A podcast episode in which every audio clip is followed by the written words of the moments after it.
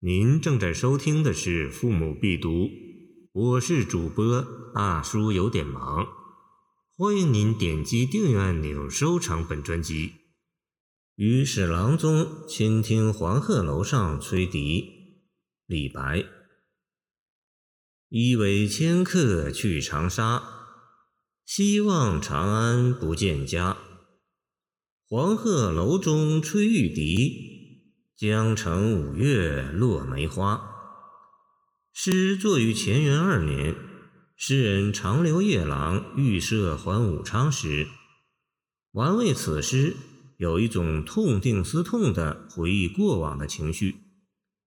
汉代贾谊因有革新政治的才具而受文帝一重，将委以公卿，却为当时权贵排斥，常以洛阳之人。年少初学，专欲擅权，纷乱诸事，而被外放为长沙王太傅，做了迁客，即贬谪之人。见汉司马迁《史记·屈原贾生列传》。李白因贾谊自喻，就近言之，是为自己受永王谋逆事件牵连，长留夜郎而发；就远言之。还兼包天宝初代召翰林而终被赐金还山之事。自那以后，他既有汉朝公卿季贾生之叹，见李白《行路难》其二。一为迁客去长沙，十五年过去了，唐王朝经历了翻天覆地的变故，回思往事，恍如隔世，一向就深憾。总为浮云能蔽日，长安不见使人愁的诗人，见李白登金陵凤凰台，而今希望长安，更有说不出的悲哀。其不见家云云，时有一种政治上归宿无依之感。后二句似乎撇开感叹，只就眼前情景写来。乍看不过是直赋听黄鹤楼上吹笛之事，其实语意活像。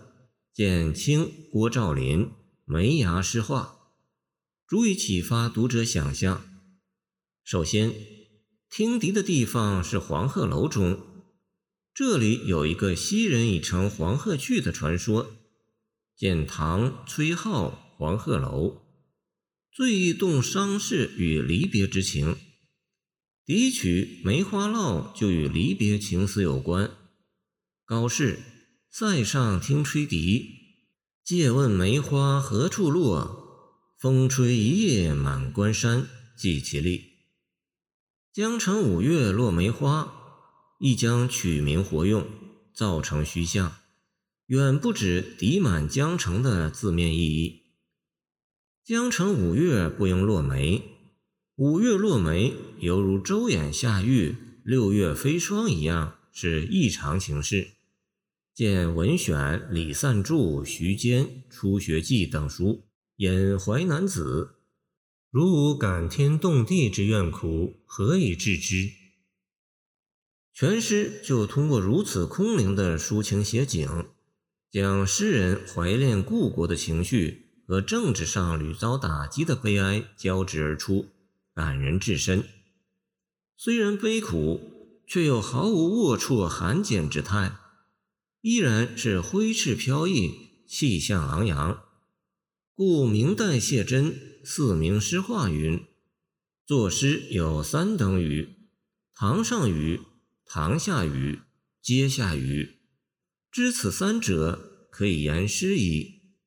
凡上观临下观，动有昂然气象。”开口自别，若李太白黄鹤楼中吹玉笛，五月江城落梅花，此堂上语也。